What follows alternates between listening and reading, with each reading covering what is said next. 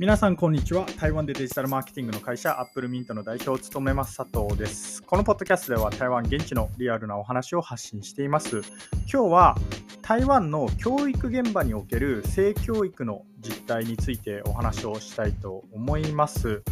まあ、結論から言うと日本同様あまり進んでいない。ごめんなさい、日本の話は聞いてないんで、僕、日本同様って今言っちゃったんですけれども、まあ、少なくとも台湾の教育現場ではですね、まあ、まだまだ課題があるみたいな、まあ、ありきたりな内容になります。まあ、そんな中で今日は皆さんにですね、僕が、えー、その台湾の性教育の現場に携わるっていうのかな、ま、現場に出てるわけじゃないんですけれども、現場のその教教師か、教師に対して指導を行っている教授から聞いた興味深かった2点を、えー、皆さんにお伝えして、このポッドキャストを終えようと思います。まあ、このポッドキャストをしようと思ったきっかけなんですけれども、えー、先日も何回かお話ししましたが、僕はですね、今年の4月20日に台湾で、えー、性教育って言ったらちょっと硬すぎるんですけれども、まあ、性に関する真面目な、えー、対談のイベントを行う予定です。えー、当日は日本から、まあ、有名な、え、セクシー女優さんで、もこれ名前言っちゃっていいかな、さくらまなさんっていう、よくテレビにも出演されている方なんですけれども、まあ、この方をお呼びしてですね、あの台湾人が抱えている性に関する悩みを、まあ、性のプロであるセクシー女優さんに聞いてしまおうみたいな、まあ、そんなイベントを行う予定なんですけれども、まあ、このイベントを行おうと思ったきっかけは、まあ、単純にその何て言うんですかね台湾って、まあ、これ中華圏あるいは華僑がいる国あるあるなんですけれども例えばマレーシア同様シンガポールも同じく、えー、まあ、香港中国もそうなんですけれども基本的に性に関する情報っていうのは、まあ、もうなんかタブーみたいな感じだと思うんですね。実際にポルノグラフィーってまあこうした国々で違法ですし、まあ、台湾はね、ちょっとグレーゾーン化してきてるんですけれども、まあ、そんな中ででも性の悩みっていうのは皆さんあるわけじゃないですか。で、昨今なんかネットフリックスの台湾のえー、台湾におけるなんかトップ10とかそういうのを見ると、まあ、どうやら台湾の方々、えー、男性に限らず女性とかも、えー、性には興味はあると。けれども、まあ、ちょっと社会的にそういうのを友達に相談できるような、えー、雰囲気でもないですし、まあ、まあ、だったらなんかそういうのを相談できる場を僕が提供したら社会的に意味があるんじゃないかなということで、えー、今回のイベントを開こうと思いました。ごめんなさい。ちょっとね、あの告知みたいになった、まあ、告知なんですけれども えー、はい、ちなみに今回のイベントはもう本気であの僕集客頑張らないといけないんですけれどももう本当に可能であればこれを今聞いているリスナーの方々の、えー、協力もいただければというふうに思っていますので、えまあ、なんていうんですか、こう正式に情報が、まあ、もう正式にっていうか、えっと、情報は出てるんですけれども、正式に、ごめんなさい、チケット販売か、チケット販売が、えー、来月の中旬になるんですけれども、え、チケットが販売開始されたら、いろんな方にこう声がけしてくれるとありがたいなっていうふうに思っています。ということでごめんなさい。ちょっとあの長くなったんですけれども本題に戻ります。で今回その性教育のイベントを行うにあたってやっぱり僕自身が台湾の方の性に関する悩みをリサーチしたりとかあるいは台湾の性教育の実態とかっていうのを調べないと、えー、面白いコンテンツは作れないなっていうふうに判断したんで、えー、台湾の性教育協会台湾性教育協会って場所かなあごめんなさい、オフィシャルな名前はもしかしたら違うんですけれども、まあ、こういう、そういう協会があるんですね。で、そういう協会に、えー、僕、お問い合わせをして、師範大学で教師を相手に性教育こういうふうにしてくださいよっていうことを指導している、え、教授の方とアポが取れました。で、まあ、なので今回はそのその時にえー、教授から聞いたお話を皆さんに共有できればなというふうに思っているんですけれども皆さんにお話ししたいのは2点あります。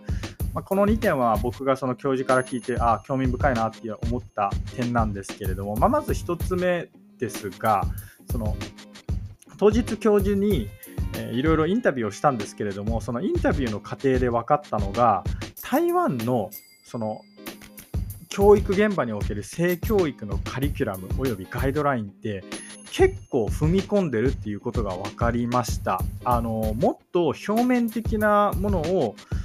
こう教えているのかなあるいはガイドラインに設定しているのかなって思ったらかなり踏み込んでいて例えば、えー、僕が見た限り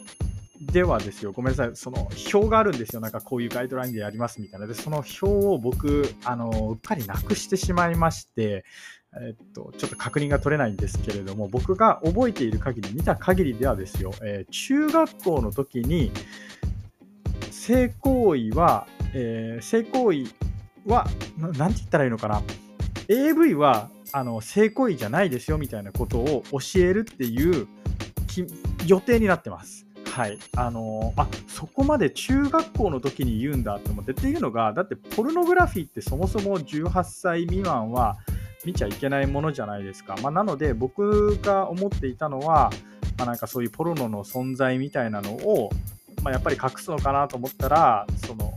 その辺はやっぱり教授もまあ分かっていてこのネットの時代にいくらでもポルノが見れるっていうことを理解した上で、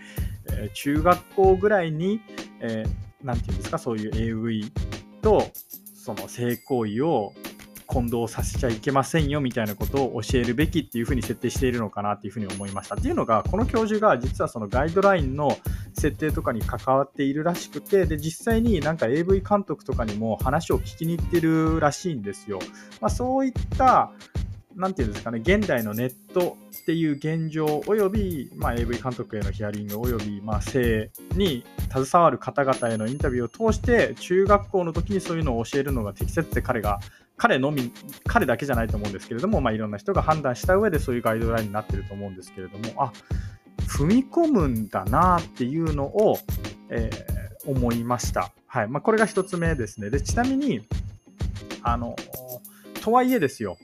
ちょっと残念というか、まあ、教授がおっしゃってたのが、そういうガイドラインはあるんだけれども、じゃあ実際に教師の方が、えー、生徒に対して性教育の話を本当に真面目にやっているかというと、まあ、それに関しては結構疑問だよねみたいな話をしていました。まあ、彼の仕事の中にですね、まあ、そういった教師が性教育を行っているかという監視、監査っていうんですか、まあ、モニタリングみたいなのはないので、えー この台湾に僕、いくら学校があるか分かんないですけれども、一つ一つ見るなんて不可能じゃないですか。まあ、なので、彼曰く、実際はそこまで踏み込んでないと思うけどね、みたいな話をしつつ、まあ、一応ガイドラインは踏み込んでいるっていう内容でびっくりしました。あので、その踏み込んだ内容を教えるってなると、当然ながら専門性がいるんで、教授は、えー、毎月なのか、あの、定期的に学校の教師の方々をお呼びしてお呼びしてっていうのかな？あるいはま学校側が派遣するのかな、えー、と師範大学とかに派遣して、まあ、こういう指導で、性教育を行ってくださいっていうことを、教えているそうです。ちなみにスウェーデンはですね、なんと性教育というか、まあ、性の知識が義務付けられているそうです。これも結構ビビビビりました。じゃない、ごめんなさい。びっくりしました。はい、これ1つ目ですね。で、最後、2つ目なんですけれども、性病に関する実態ですね。あの、日本では、去年のいつだったかちょっと覚えてないんですけれども、梅毒、梅毒っていうんですか、あの梅に毒って書いて、まあ、性病の一種なんですけれども、これが若者の間で急速に、えーこう流行ってるみたいなニュースを僕も見たんですけれども台湾もですねやっぱり若者の間で広がっているまあしかも増えている傾向にあるそうなんですね。で驚いたのが台湾ではエイズに関する知識とかあるいはエイズ予防に対するなんか啓蒙活動的なのは結構進んでいるらしいんですね。っていうのがエイズに関しては性病の中でも本当例外的に予算がものすごくつけられていると。HIV エイズですね。でただその一方で例えば梅毒であったりとかあるいは淋病っていう性病とかもあるんですけれどもこうした性病に関してはエイズに予算が取られすぎていて、えー、ほとんど予算が割かれていないと。でその結果こうした性病が実はあの広がっていて、それが結構怖いみたいな話をしていました。まあ、それはすごい興味深いなっていうふうに思いました。まあね、もう少しバランス取れないのかなっていうふうに思いつつも、まあ、HIV、AIDS ってあの現代まあ、2024年現在ですけれども、一応治らない病気っていう風になっているので、まあ、そっちの方が、ま脅威なんだろうなっていうことは思っていたりとかします。まあ、ということで、以上、アップルミント代表佐藤からですね、まあ、台湾のこう性教育の実態というか、まあ、教育現場における性教育の実態みたいなお話になったんですけれども、ちょっと繰り返しになりますが、4月20日の、えー、こう性教育のイベント、必ず意義がある、えー、学びのあるイベントにする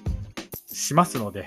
えー、ご協力のほどよろしくお願いいたします。ということで、以上、アップルミント代表佐藤からでした。